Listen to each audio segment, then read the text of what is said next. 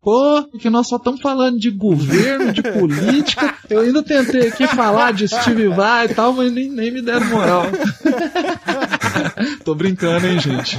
Oh, que legal!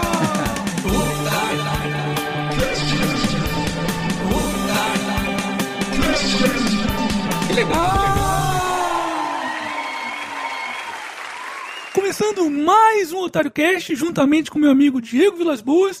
E hoje a gente vai conversar com ele, que é advogado, com mestrado e doutorado na área de Direito Empresarial e professor da Universidade Federal de Ouro Preto. Professor doutor Cláudio Henrique Ribeiro da Silva, muito obrigado por ter aceitado o convite. Oh, eu que agradeço. Falando assim, eu fico até tímido.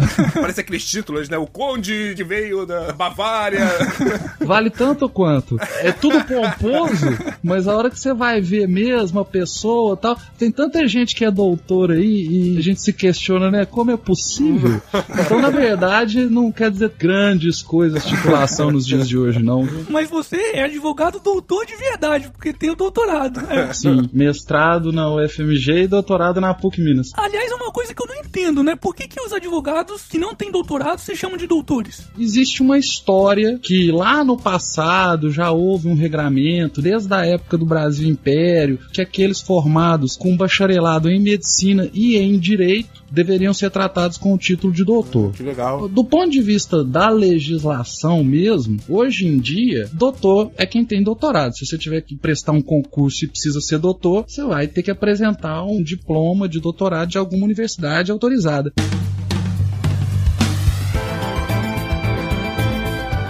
Coisa, como é que você entrou nessa carreira de direito? O que, que te levou a seguir a carreira de direito? Olha, otário, eu acho que eu dei sorte. Porque, na verdade, a minha adolescência toda eu queria ser músico. Caramba! É, e eu só estudava música, sabe? Eu tava preocupado com isso. Aí, minha mãe sempre foi uma pessoa, assim, muito aberta e tal. Ela me deixou ir para Campinas para tentar fazer a Unicamp. Na época era o único lugar que tinha música popular. Hum. Só que eu não sei se por esperteza ou, ou, se a situação da época, minha mãe me dava o dinheiro para eu passar a vida. Ah. Não sobrava. Era aquele tanto pra você ver o valor da vida. E eu tinha aula com músicos, assim, guitarrista tocava com o poder da mente e a pessoa não tinha o dinheiro para comprar o equipamento dela. Caramba. Isso foi antes da abertura, não é igual hoje que a gente vai no shopping, você tem pedal da Bose e outras coisas tal. Não, na época você tinha que importar, era difícil. E aí eu pensei, poxa, os caras aqui são os músicos, se eu ficar a minha vida inteira ralando, o máximo que eu vou ser é igual, porque melhor do que isso não tem jeito. Os caras são ninjas. Ou seja, eu desisti porque eu via dureza Sim. e eu pensei, poxa, eu pra eu ser músico, os caras vão ter que gostar da minha música e você ouve o rádio aí, você vê, sabe como que as coisas são. Eu pensei, eu vou fazer um curso então que eu dependa só de mim. Ah. Não existe. Sim. Não existe nada na vida que a gente dependa só da gente, né? E se a gente vê depois, tudo a gente depende dos outros, para tudo. Exatamente. E nessa procura, eu falo, direito. Você fala, nossa, isso não pode dar certo. Só que eu sou um cara que gosta de estudar, eu sou curioso com as coisas, sabe? Eu tenho interesse. E assim que eu entrei no curso, eu me debrucei sobre os conteúdos, sobre as disciplinas e peguei gosto e tal. Hoje, depois de já ter uma carreira acadêmica, acadêmica, o que a gente vê é o seguinte: a gente não é advogado, a gente não é professor, assim como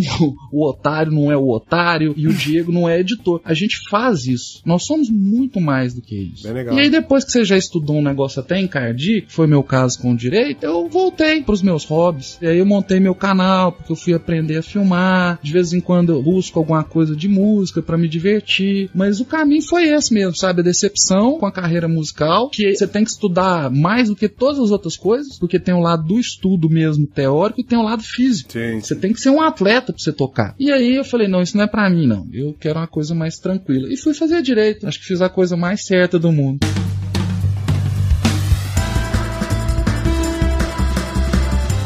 Advogado exercer advocacia, ele tem que passar na prova da OAB. Isso, ele tem que ser inscrito, tem que ser aprovado. Isso. Então, e um número considerável de pessoas presta essa prova todos os anos e não consegue passar. Essa prova ela é difícil realmente ou a qualidade das instituições é que são ruins? Assim, talvez vai ter gente que vai ficar com raiva do que eu vou dizer agora, mas a prova da OAB é uma prova que dá para fazer. Ah. Assim, além da advocacia, eu já tenho mais de 16 anos de sala de aula e eu posso te dizer sem medo de errar. O aluno que normalmente estudou durante o curso, e não é estudar igual um maluco, louco, desesperado, tarado, não é isso não. Pessoa normal, tem amigo, tem namorada, tem uma vida normal, porque tem uns doidos, né? Doido é doido. É, você não pode tirar parâmetro pelo maluco. Aquele cara que vem estudando desde que ele nasceu. Tem gente que é assim. Mas é uma prova que dá para passar e esse pessoal passa. Agora, tem que estudar? Tem. Eu colocaria o problema da prova da OAB sob uma outra perspectiva. Imagina alguém de vocês tem um problema muito grave de um patrimônio aí de vocês que talvez envolva aí 5 milhões. Um bom dinheiro. Hum. E se o advogado fizer uma lambança e você perder esses 5 milhões? Aí você fala, ah, mas isso pode acontecer. Pode. Mas o problema é que a OAB te dá um mínimo de segurança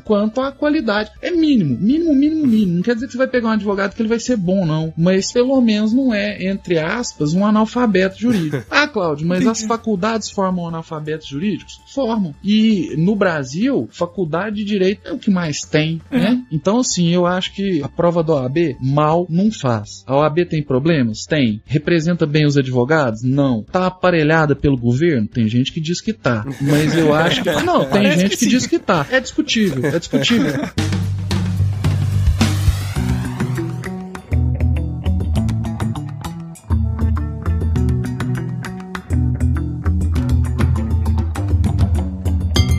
Professor, segundo a cláusula périca, somos todos iguais perante a lei, sem distinção de qualquer natureza, origem, cor ou raça. Se somos todos iguais perante a Constituição, por que existem cotas? Não é uma contradição?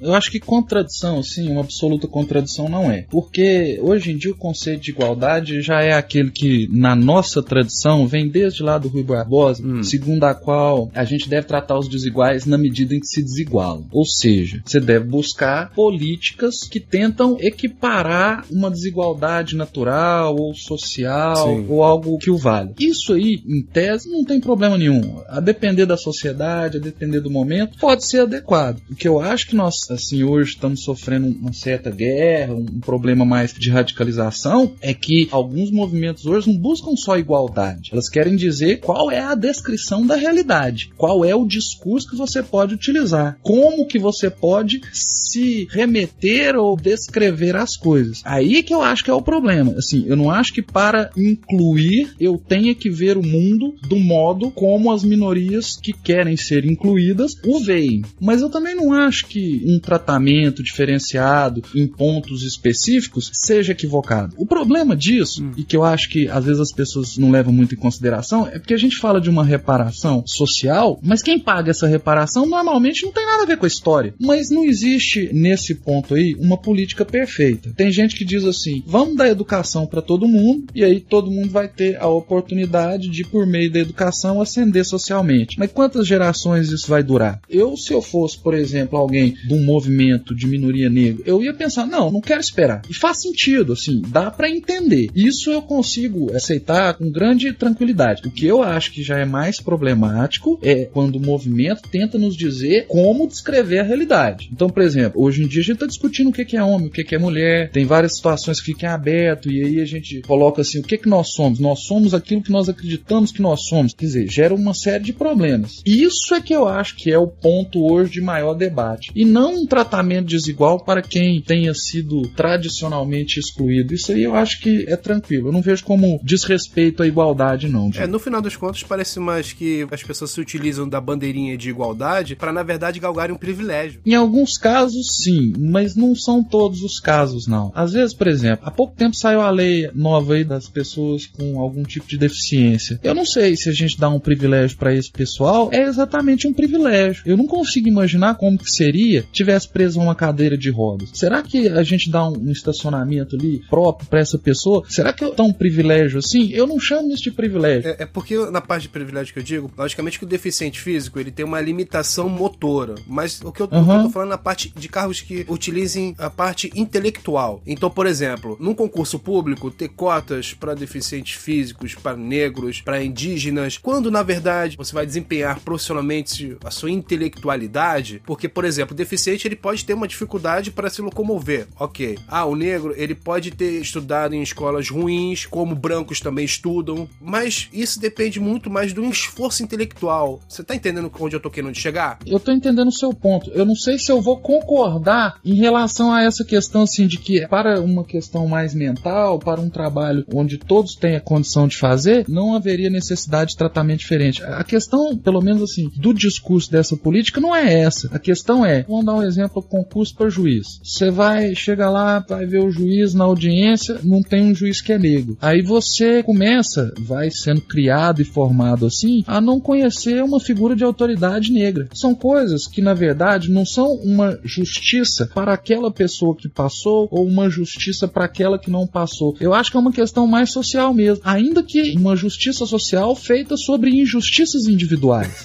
Porque se você for pensar um jovem que passa bem colocado de uma escola pública, ele passou lá e entrou nas Sim. cotas. O que saiu um pouco melhor e que não entrou em cotas, ele não tem nada a ver com a história. Sim. Ele vai participar da reparação dos problemas históricos e sociais, etc. Ele tá pagando. É isso que confunde, porque por exemplo, eu tenho uma amiga minha que é negra e ela fez uma uhum. prova, mas ela não se valeu da cota e ela não passou. E uma pessoa que se declarou negra, que tirou abaixo da nota dela, se valeu da cota e, e passou. passou. Ou seja, no final das contas, você não acha que a gente tá empurrando o problema pro futuro porque você tá injetando dentro do servidorismo público cada vez mais pessoas não tão produtivas quanto pessoas de de fato seriam se tivesse alcançado acima da média? Não, não, não, não acho não, sabe porque eu já tive essa opinião sua lá no passado, mas depois que a política de cotas começou a ser implementada, o que a gente vê é o seguinte, o cara que passa, talvez ele não passasse, mas ele é o melhor da escola da região dele. Talvez ele não passou melhor porque ele tá lá numa situação que não o deixa ser melhor. Então, assim, é, não entra um cara ruim, não. É um cara bom que é substituído por um bom sofrido um pouco melhor, sabe? Hum. Você não chega a ter, ah, não, porque tá entrando na cota, tá entrando quem não tem condição de entrar. Eu acho que isso não, porque ainda é difícil, ainda é um negócio complicado. E mesmo quem passa em cota, eu falo assim, cursos mais concorridos, né? Cursos que têm alguma mais dificuldade ou concursos mais concorridos, mesmo quem passa em cota é o cara que ralou muito. É educação básica. Se todo mundo tivesse educação básica, se todo mundo tivesse segundo grau, não ia ter esse problema. Mas é difícil, né, gente? Essas coisas são difíceis de resolver. Sim, é, sim. é, muito é um difícil. Tema muito delicado. Eu, nessas discussões, o que eu tento sempre é ser equilibrado. Eu sei que eu tenho a minha opinião, mas eu não vivi uma exclusão que outra pessoa viveu. Então eu tento respeitar, coisa que hoje a gente não vê, né? Ninguém respeita mais ninguém, todo mundo quer o fígado. É, ué, você fala alguma coisa aí, depender do que o povo entendeu, já te põe ou de um lado ou do outro e, e te manda faca. Eu acho que a gente tem que ter bom senso. E assim, não tem muito isso de totalmente certo, totalmente errado quando a gente fala de política hoje, não. Eu acho que é por aí, viu, Diego?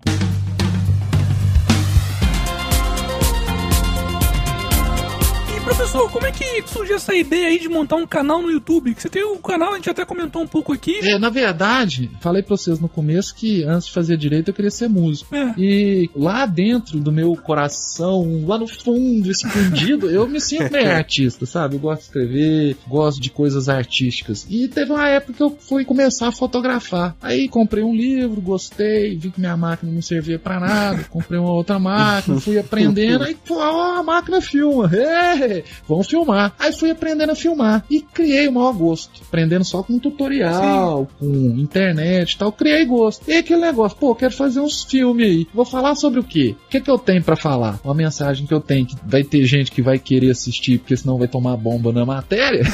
o público vai ter, né? É, embora pequeno, né? Um pequeno público lá eu tenho. Aliás, quem quiser se aprofundar mais no caso dos Correios contra o canal do Otário, tem dois vídeos lá muito bons do professor Cláudio sobre isso. É, tem, tem tem. Um chama Marcas, Canal do Otário e Liberdade de Expressão. Muito bom. É, aquele que fala daquele seu problema do correio fazendo bullying com você e tal. aquela questão problemática. Mas eu tenho mais alguns falando dos correios também, de marcas tal. É, assim, quem tiver interesse depois, dá uma visitada lá. A gente vai colocar o endereço aqui certinho aqui embaixo. O resultado foi muito bom, sabe, gente? Eu tive não só a oportunidade de usar esse material com os meus alunos, como fazer uma interlocução tanto com gente da da área quanto com gente que não é da área. E assim, hoje em dia, meu canal é pequeno, não é um canal do qual eu possa tirar resultado econômico. Então, igual todo hobby, eu só gasto, não ganho nada com isso. Eu sei bem o que é isso.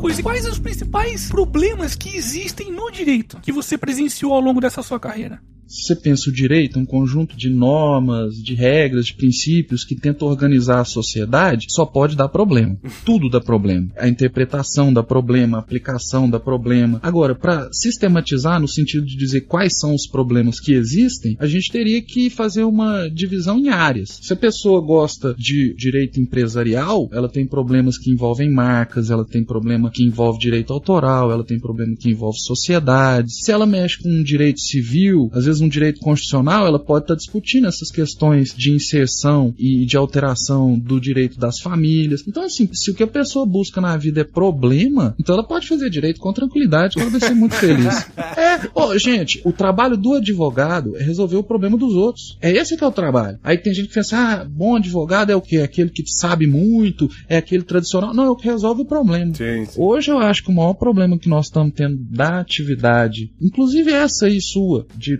comunicar, no meu caso, de ensinar, de passar uma mensagem, é que no Brasil nós somos vítimas de uma mentalidade muito autoritária. Hum. E o que eu tenho visto de maior problema da academia de ensinar o direito é o autoritarismo de colegas professores, autoritarismo de aluno. Ah, do que, que você está falando? Eu estou falando o seguinte: hoje tudo que acontece, a solução é proibir. É. Do ponto de vista da manifestação, da expressão, do pensamento, a gente tem sofrido cerceamento por tudo quanto é lado. O otário aqui tá aqui que não me deixa mentir sozinho, Opa, né, otário? É.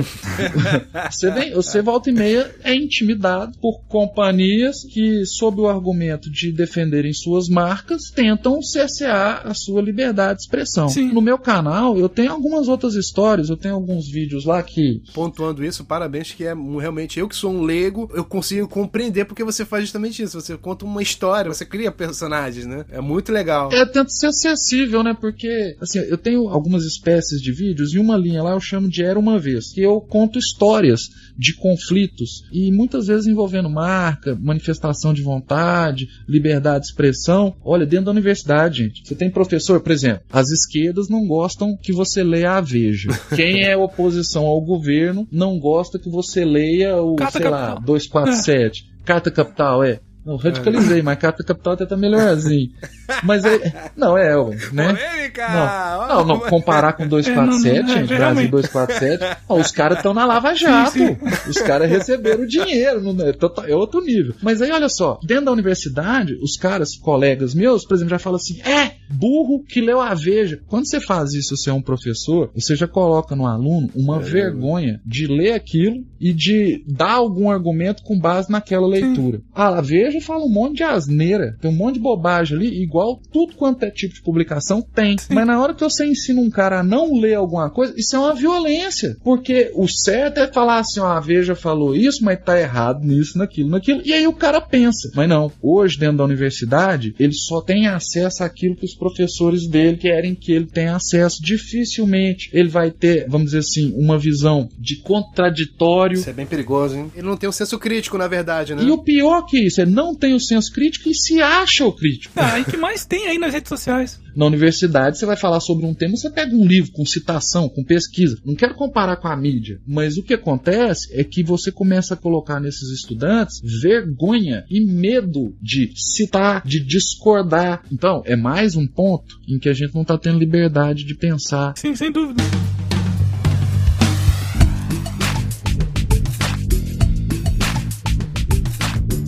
Um advogado ele pode mentir para defender um cliente? Como é que fica a ética de um advogado? Quando você fala defender o cliente, a gente já pensa mais numa situação de direito penal, uma coisa mais persecutória. O advogado ele pode estar em situações onde o cliente dele, vamos dizer assim, é réu em alguma coisa ou não. Explica só para as pessoas o que é réu, que eu tenho certeza que muita gente não sabe. Réu é a pessoa contra quem uma ação é proposta. Hum. Às vezes você é o autor da ação, às vezes o Ministério Público é o autor da ação, às vezes você é o réu na ação. Eu posso, por exemplo, estar tá no meu apartamento, começa a fazer um barulho muito grande, o meu vizinho, depois de duas semanas, me processa por causa disso. Eu sou réu nessa ação. Uhum. Quando a gente ouve falar que no governo você tem algumas figuras políticas que são réus na Operação Lava Jato, é que eles estão sofrendo alguma ação que decorre dessa operação. Então, réu é aquele que sofre a ação. Uhum. O advogado, em tese, ele não está no processo para mentir e nem para, vamos dizer assim, distorcer. Mas a verdade é que muitas vezes nem nós, advogados, sabemos exatamente o que está acontecendo acontecendo. Nós sabemos aquilo que o cliente nos conta. Não é raro você receber um cliente no escritório, conversar com ele, ele contar uma história, você sabe que essa história não tá certa. Então, assim, eu vou falar por mim, né? A gente tenta sempre estabelecer a história e os fatos com base no que efetivamente ocorreu, e aí, com base nisso, você faz a defesa. Mesmo quem tenha alguma coisa contra si, tem algum direito, tem algo a ser defendido. Sim, Cláudio, mas por exemplo, uma coisa absurda: chega um cliente no seu escritório ah. e ele é um estuprador, e ele tá querendo se defender para ser solto e não ser acusado como estuprador. Mas ele confessa para você e fala: Não, eu realmente estuprei, mas eu me arrependo e quero que você advogue em minha causa para que essa decisão seja anulada. E aí, onde entra a ética e onde entra o profissionalismo do profissional de direito? Olha só, eu não mexo com direito penal. Uhum. Então, justamente para não ter esse tipo de dilema e não viver aquela vida de delegacia e tal, Sim. eu não sou uma pessoa muito relacionada a isso. Agora, você tem advogados e advogados. Você tanto vai ter um advogado que vai virar para essa pessoa e vai falar: olha, eu acho melhor então confessar aqui e se beneficiar disso e disso e disso uhum. que a lei dá para quem se arrepende, do que mentir. Mas você tem de tudo. Você tem advogado que é procurado justamente porque já é conhecido, vamos dizer assim, foi trabalhado um certo jeito. Uhum. O que a gente pode falar é que, em tese, o advogado tem que defender os direitos do cliente e, dentro do que ele sabe, quer dizer, a informação que o advogado tem, ele tem que dar a informação correta. Mas a gente sabe que isso não é a realidade. Professor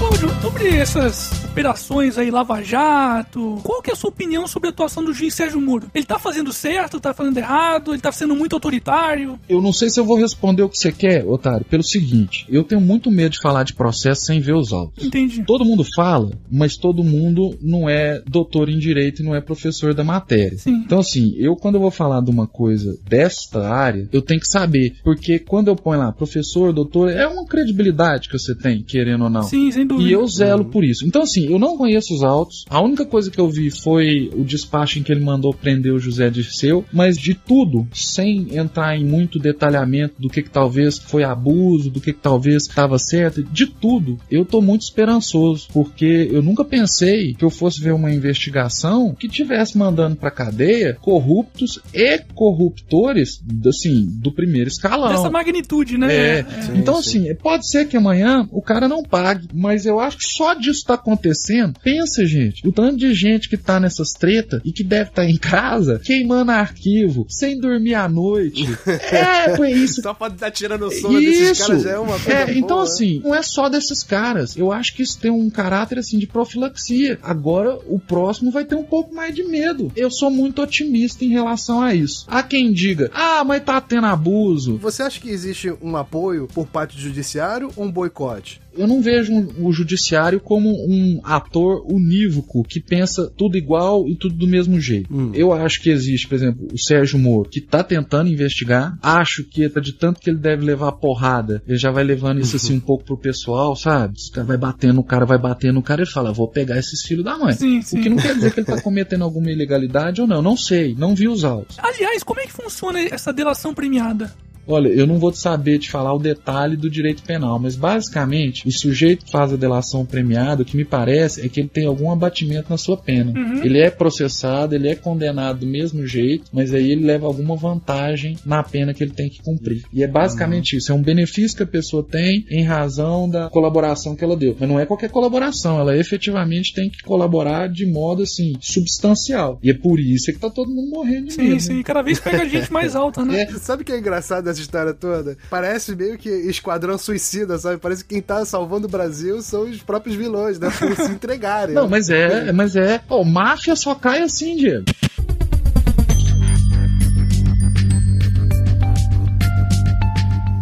Professor, infelizmente a gente tá chegando aqui no final de mais um Otário ah, Cast. Não. O pessoal não sabe, mas a gente já tá conversando aqui há quase uma hora e meia. A gente vai transformar isso daqui em meia hora. O Diego vai ter trabalho depois. Eu faço isso também, às vezes. Eu pego um professor, algum colega para falar alguma coisa, depois ter que editar. Nossa, que difícil manter a lógica é, do é negócio, né? Conta pra gente aí como é que faz para as pessoas entrarem em contato com você. Bom, olha só, no Twitter você pode me encontrar arroba bigos underline digos. B B maiúsculo e D de dado maiúsculo. Então, arroba bigos, underline, digos. A gente vai colocar tanto no vídeo como na, como na descrição. E no YouTube, você pode procurar pelo meu nome, professor Cláudio Henrique Ribeiro da Silva. E existe um Cláudio Henrique Ribeiro da Silva que eu acho que é músico, e existe um Cláudio Henrique Ribeiro da Silva que eu acho que é bandido.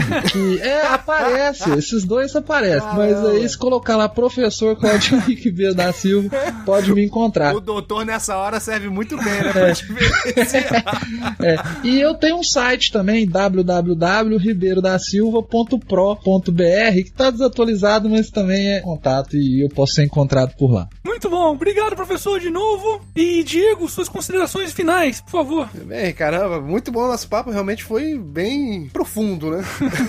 Na edição vai ficar médio, mas foi bem profundo. Galera, é, me sigam no Twitter, DVBO Oficial, siglas de Diego Vilas Boas. Conheçam, curtam, assinem o Casal Comercial, que é onde eu, junto com a minha namorada, nós conversamos sobre o cenário publicitário brasileiro, rindo, brincando com vocês das propagandas mais absurdas que existem. Oh, que legal, deixa eu te interromper. Se você sofrer algum tipo de cerceamento, cara, eu posso te ajudar. Oh, que legal! É. Pô, obrigado, obrigado. Bom, pessoal, então é isso. Fui!